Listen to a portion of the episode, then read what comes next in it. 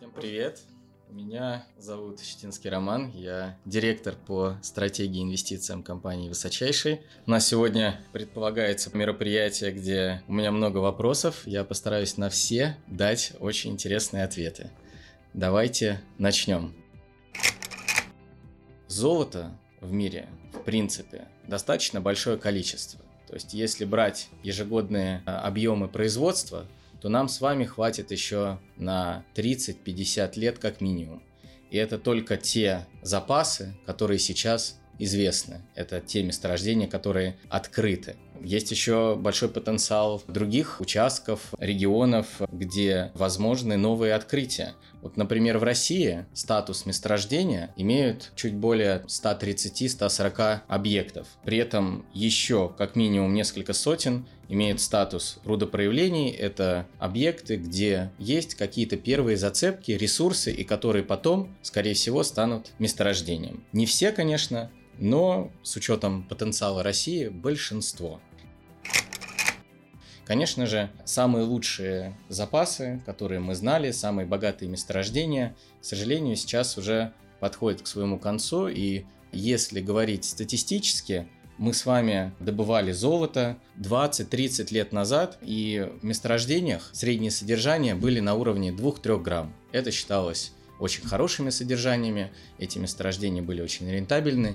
Сейчас, по прошествию 20-30 лет. Средние содержания снизились, и в среднем в мире отрабатываются месторождения с содержаниями 1 грамм на тонну. Как вы знаете, наши объекты в Иркутской области мы перерабатываем руду с содержаниями 0,7, 0,8, 0,9 грамм и делаем это достаточно эффективно. Подобным же образом и в других частях света отрабатываются объекты с подобными средними содержаниями. Что в будущем нас ждет? Конечно же, мы не сможем дойти в отработке до совсем низких средних содержаний 0,1, 0,2 грамма, чтобы это было рентабельно. Поэтому принципе, будут находиться новые объекты комплексных месторождений. Это тот тренд, который сейчас, э, наверное, является одним из основных. Во всем мире разведываются комплексные месторождения, где помимо золота есть еще другие полезные ископаемые, например, медь, например, серебро, и попутно с ними есть э, содержание минимальные, но все равно содержание экономически рентабельные золота, которые тоже будут добавлять э, к общему объему запасов и тоже будут вовлекаться в отработку. Стоит отметить, что главной задачей любой золотодобывающей компании – это наращивание объема производства выпуска золота. Чем быстрее она это делает, тем более устойчивая она является в долгосрочной перспективе. Есть, конечно, конкуренция с другими компаниями, но важно отметить, что конкуренция заканчивается на этапе, когда идет борьба за конкретные участки недр, за месторождение, за лицензии. Как только компания выиграла лицензию, застолбила условно за собой право на отработку этого объекта, никто уже не может ее с этого места условно согнать. И если она будет все делать качественно и в соответствии с законодательством, конечно же, она будет долго добывать на этом участке золото. Бизнес-модель любой компании, она заключается в том, чтобы найти для себя регион с большим потенциалом по наращиванию геологоразведки, по приросту запасов, найти объект, с которого можно начать в этом регионе успешно добывать золото, и затем постепенно вокруг себя наращивать этот успех, вкладываться в геологоразведку, как на объекте, где уже идет добыча, так и на близлежащих участках. И, конечно же, эта стратегия подразумевает долгосрочные планы на следующие 10-15 лет. Именно поэтому на примере высочайшего можно сказать, что компания занимается уже достаточно давно добычей в Иркутском регионе. Не так давно, вы знаете, мы зашли в Якутию, на север Якутии, в Аймиконский район. И месторождение Дражное – это вот яркий пример реализации такой стратегии. Мы выбрали объект, зашли в регион, построили фабрику, начали добывать. И за время, как мы находимся в этом районе на севере Якутии с 2012 года, количество лицензий у нас серьезно увеличилось. Порядка 10 лицензий теперь у нас сейчас в этом районе. И, конечно же, наши планы в этом регионе, они идут э, далеко за пределы 5-10 лет. То есть мы будем еще долго развиваться. И, в принципе, на примере высочайшего можно сказать, что это стратегия любой золотодобывающей компании, неважно в какой части света она работает, ей важно найти регион, который имеет высокий потенциал на обнаружение новых объектов, наличие месторождений, закрепиться в этом регионе и начать успешную эксплуатацию месторождений, постепенно развивая свой успех. Все проекты принципиально можно разделить по способу отработки на открытые карьеры, это всем известные примеры, все наверняка видели эти картинки, и подземные рудники. Э, понятно, что на подземных рудниках добыча ведется более сложными методами и способами, это более опасное производство. И можно сказать, что в мире в большинстве распространены именно объекты открытой разработки карьерного типа. Есть один интересный момент. В России, вы знаете, большое количество рассыпных месторождений и объектов, которые отрабатываются соответствующим образом. Где-то примерно 30% золота, 25-30% золота в России это рассыпное добывается рассыпными способами. В мире количество рассыпных объектов и золота, которое добывается, всего лишь 5%. Поэтому Россия здесь занимает э, лидирующие позиции, и это такая отличительная особенность. В принципе, для России это типично. В регионах, вы знаете, соседствуют артели э, старательские, небольшие предприятия и крупные горнообогатительные комбинаты, которые ведут разработку крупных месторождений, и там исчисляется э, добыча тоннами золота в год еще 20-30 лет назад не было такого понятия, как упорные руды, потому что, в принципе, были руды, которые мы могли и знали и умели как перерабатывать, и были руды с содержанием золота, к которым никто даже не подступался, которые никто даже не хотел отрабатывать. Но технологии развиваются и появляются объекты, где мы можем извлекать золото, которое заключено в кристаллической решетке, появляются новые реагенты, и, конечно же, это добавляет к развитию золотодобывающей отрасли вообще в мире, и эти объекты, конечно же, увеличат общий объем запасов э, золота в мире. Если мы говорим о типичном цикле разработки, открытия новых месторождений разработки, он составляет в нашей отрасли порядка 20-25 лет. Что включает в себя этот срок? Первый этап это, конечно же, поиск открытия месторождения. На это, в принципе, может потребоваться достаточно долгий срок. Если это крупные объекты, то разведка может занять 10-15 э, лет. Но если мы говорим с вами о среднем по размерам месторождений, порядка 20-30 тонн, то время, которое необходимо затратить на то, чтобы подготовить его к промышленному освоению, составляет от 4 до 7 лет. И вот вы знаете, что нашими примерами по месторождениям Угахан и по месторождению Дражна в Якутии. На Угахан нам потребовалось 6-7 лет, от момента, как мы взяли лицензию, провели геологоразведочные работы, спроектировали и построили это предприятие и ввели его в эксплуатацию. Угахан – это пример действительно успешной стратегии компании по вкладыванию в геологоразведочные работы. Мы ежегодно вкладываем полтора-два миллиарда рублей в геологоразведочные работы. И Конечно же, когда ты вкладываешь такие деньги и параллельно занимаешься геологоразведкой на большом количестве площадей, понятно, что не все они могут принести результат. По статистике, только один из 100 объектов становится действительно месторождением. В случае с Угаханом нам повезло, потому что мы взяли объект на очень ранней стадии. Лицензию мы получили на аукционе и начали заниматься последовательно геологоразведкой на этой территории. И сначала обнаружили небольшое количество золота, порядка 10 тонн. И дальше продолжили а, развивать этот успех. И в итоге Угахан превратился в самостоятельный объект, самостоятельный ГОК с запасами больше 50 тонн. Но этот успех мы, конечно же, развили самостоятельно. И действительно, это было открытие нового месторождения, которое сделали наши геологи. На месторождении Дражное, поскольку оно было более Э, подготовлена к освоению, э, там были уже запасы, потребовалось меньше срок, мы приобрели лицензию в 2012 году и уже в 2017 году запустили это предприятие в эксплуатацию. В среднем э, сроки эксплуатации золотых месторождений составляют 10-15 лет, редко когда они составляют 20-25 лет. Есть еще срок минимум год-два на завершение всего производственного цикла, на рекультивацию земель, э, на закрытие предприятия. Ну, таких примеров у нас э, в России пока не так много э, было с прохождением полного цикла от открытия до закрытия рекультивации. По поводу Дражного, это немножко другая история. Этот объект был на более продвинутой стадии. В отличие от Угахана, там уже было сделано государством достаточно большой объем работ геологоразведочных. Уже было определено, что есть месторождение, то есть был уже факт открытия этого месторождения. Понятно, что требовалось еще очень много доизучить, вложить в доизучение этого объекта, провести дополнительно геологоразведочных работ, однако уже было понятно, что этот объект в том или ином виде, он превратиться в а, добывающее предприятие. Компания а, заходила в регион, понимая, что именно на базе месторождения будет построен новый ГОК, новые производственные мощности.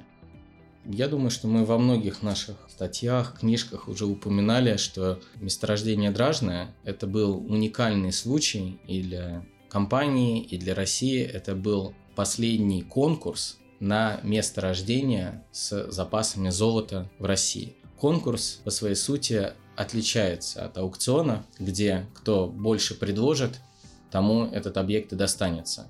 Конкурс подразумевает подготовку специализированного документа технико-экономического обоснования, в котором каждый из претендентов должен рассказать о своем подходе или варианте освоения этого объекта. И кто представит самый лучший вариант для государства с точки зрения объемов производства, с точки зрения налогов, с точки зрения занятости местного населения, а, тот, конечно, получает не сам этот объект, да, но получает преимущество на этом конкурсе. И так получилось, наверное, это связано, опять же, с профессионализмом нашей компании, что наше ТЭО было признано безоговорочно самым лучшим даже не одним из лучших, а самым лучшим.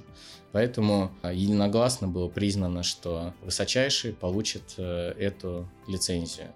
И мы через этот конкурс а, смогли получить объект, где уже было разведано 35 тонн. Мы понимали, что как стартовая точка развития в регионе это отличный объект. Мы также понимали, что в регионе есть еще перспективные объекты, том числе и вокруг самого месторождения Дражное, где можно было наращивать свои усилия по геологоразведке и увеличивать количество запасов. Мы понимали, что этот объект – это объект на долгие годы. В принципе, то, что мы сделали э, ну, со времени приобретения и со времени строительства и запуска ГОКа, подтверждает наши первоначальные планы.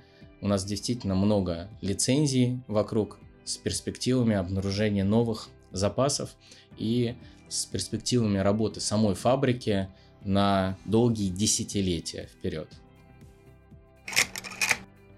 Нам с вами повезло, поскольку наши с вами объекты расположены в двух из трех самых перспективных регионов с точки зрения потенциала для открытия новых месторождений в России. Это регионы, так называемая Яно-Колымская область, где как раз находится месторождение Дражное. Вы знаете, там есть и другие объекты. Наталка, Кючус, Павлик.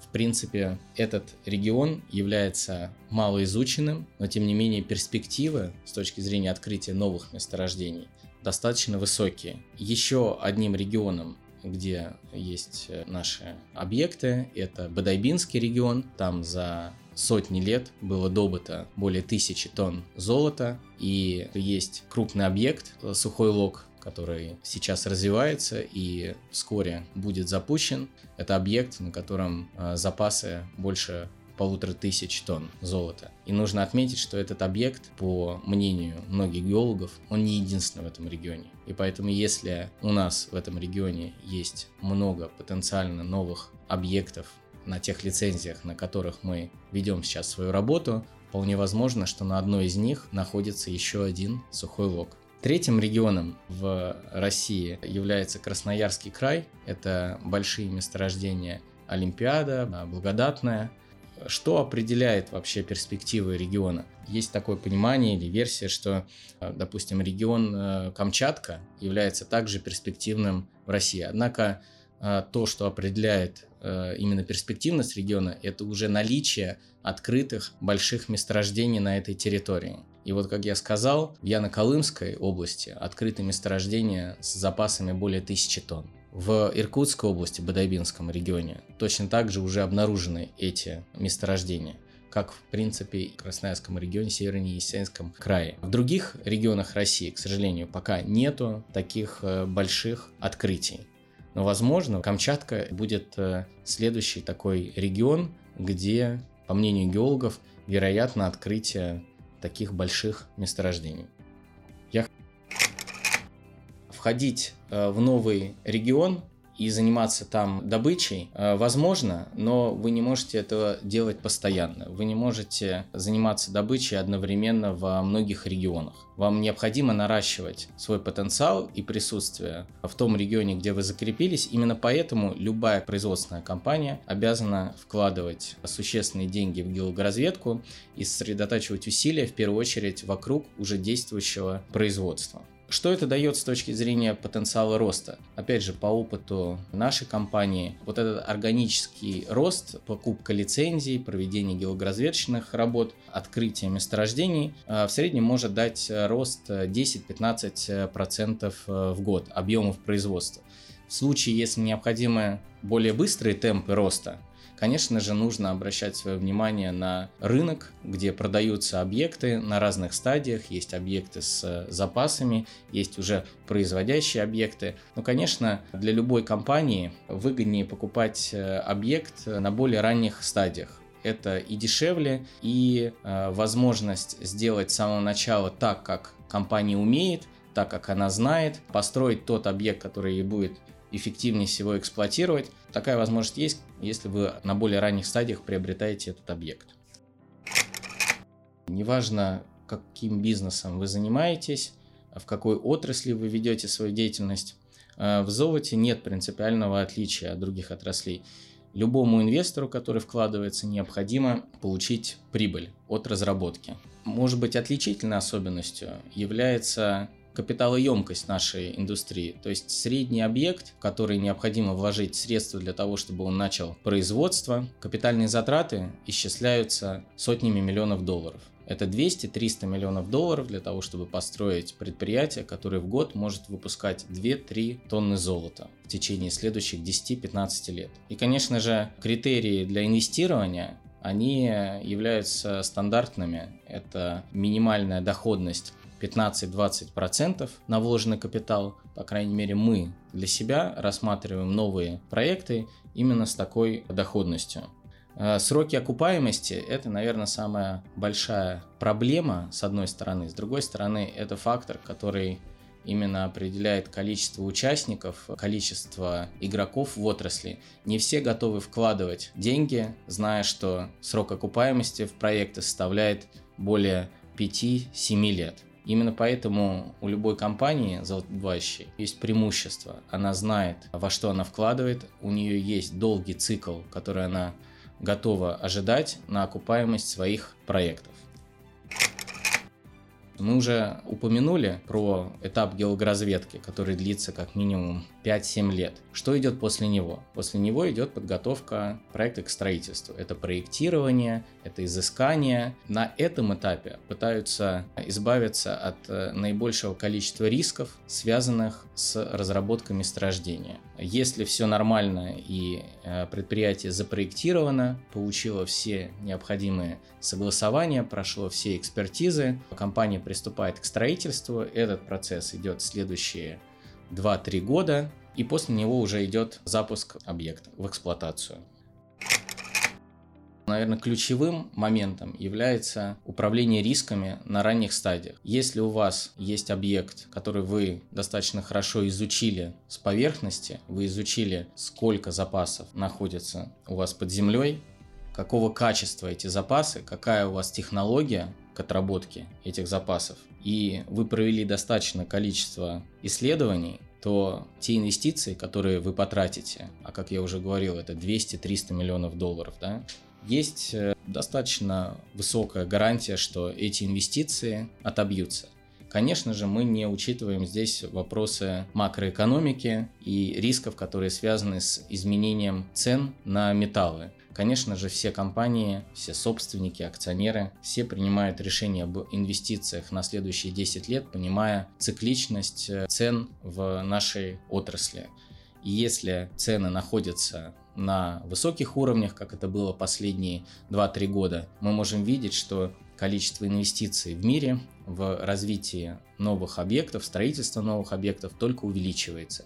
Во времена спада цен на золото, когда цена может упасть на 20-30%, эти примеры были уже в 2013 году, в 2009 году, конечно же, уровень инвестиций снижается. Существует э, поговорка, что можно исправить э, все, можно перенести фабрику, можно купить новую технику, если понадобится. Но единственное, что нельзя исправить, это количество золота под землей. Поэтому насколько точно и достоверно выполнена ваша геологоразведка, это определяет успех развития вашего объекта. Конечно же, есть еще риски, которые связаны с тем, что у вас может измениться среднее содержание в добываемой руде. У вас может э, измениться параметры технологии отработки, потому что то, что вы успели изучить, является только частичкой большого объекта, большого месторождения, которое у вас под землей находится. А, есть, как я уже упомянул, риски изменения цен на золото. Но что важно понимать? Золото, само по себе его отработка, является достаточно управляемым процессом, это называется управление недрами. В принципе, вы можете управлять тем качеством, которое вы добываете сегодня из недр. Качеством руды, количеством среднего содержания, соответственно, это влияет на экономику вашего производства. Кто такой металлург? Хороший вопрос. Это самоотверженный, бесстрашный человек, который не боится вызовов, связанных с работой в трудных условиях, вызовов, которые связаны с ограничениями различными. Это очень тяжелый труд. Нужно много решимости, нужно много воли к победе. И именно эти люди, которые добывают золото на месторождениях, работают на ГОКе, они совершают подвиг каждый день. Поэтому в целом металлург – это человек, который совершает подвиги.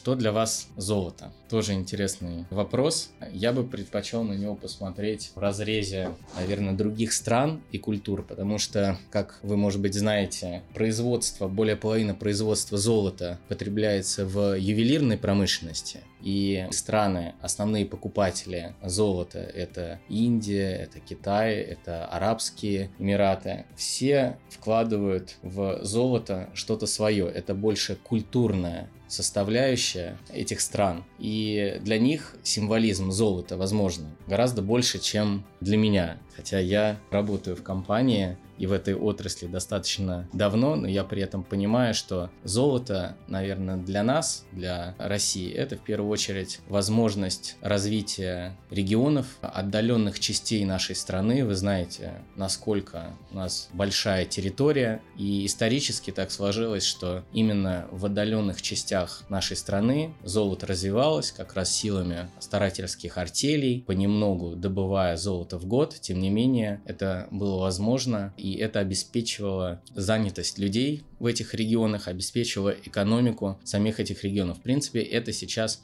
и продолжается. Поэтому золото – это очень важная часть нашей промышленности, которая позволяет и всей стране, и регионам развиваться. Для меня слиток золота – это огромный труд огромного количества людей, он сжат, можно так сказать, в небольшом пространстве, да, которое умещается у меня в руках. Это слиток, который по размерам небольшой, но весит стандартизированный слиток 11-12 килограмм, я понимаю, сколько много усилий приложено людьми для того, чтобы сделать этот продукт. И, вероятно, именно поэтому он так и ценится, что для того, чтобы его произвести, нужно действительно потратить столько много усилий и средств.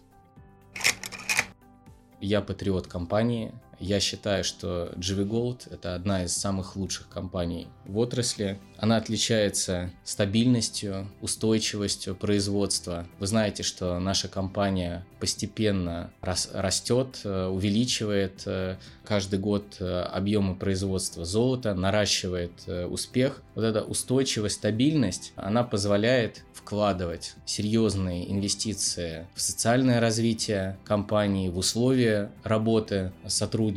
И я действительно горжусь тем, какое внимание мы уделяем условиям работы людей, как я уже упоминал, в этих сложных, отдаленных условиях, в отдаленных э, регионах. И мне важно, когда я сам вижу своими глазами, общаюсь с людьми на месторождениях, мне важно, как люди поддерживают друг друга в этих условиях. Мне нравится наш сплоченный коллектив. Я считаю, что это главная отличительная особенность нашей компании и, наверное, то, как развивается высочайший, это пример для развития других компаний. Не только среднего размера, но и более крупных компаний в отрасли.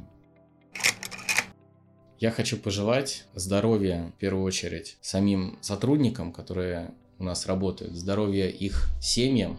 Я знаю, что их подвиг в том числе совершается и ради их близких, ради того, чтобы у них было светлое будущее, возможность э, получения образования. Я хочу пожелать, чтобы у э, наших сотрудников, которые работают на предприятии и у их семей, всегда все было хорошо, все складывалось так, как они захотят, и чтобы им всегда сопутствовала удача. Пожалуй, сегодня все. Спасибо.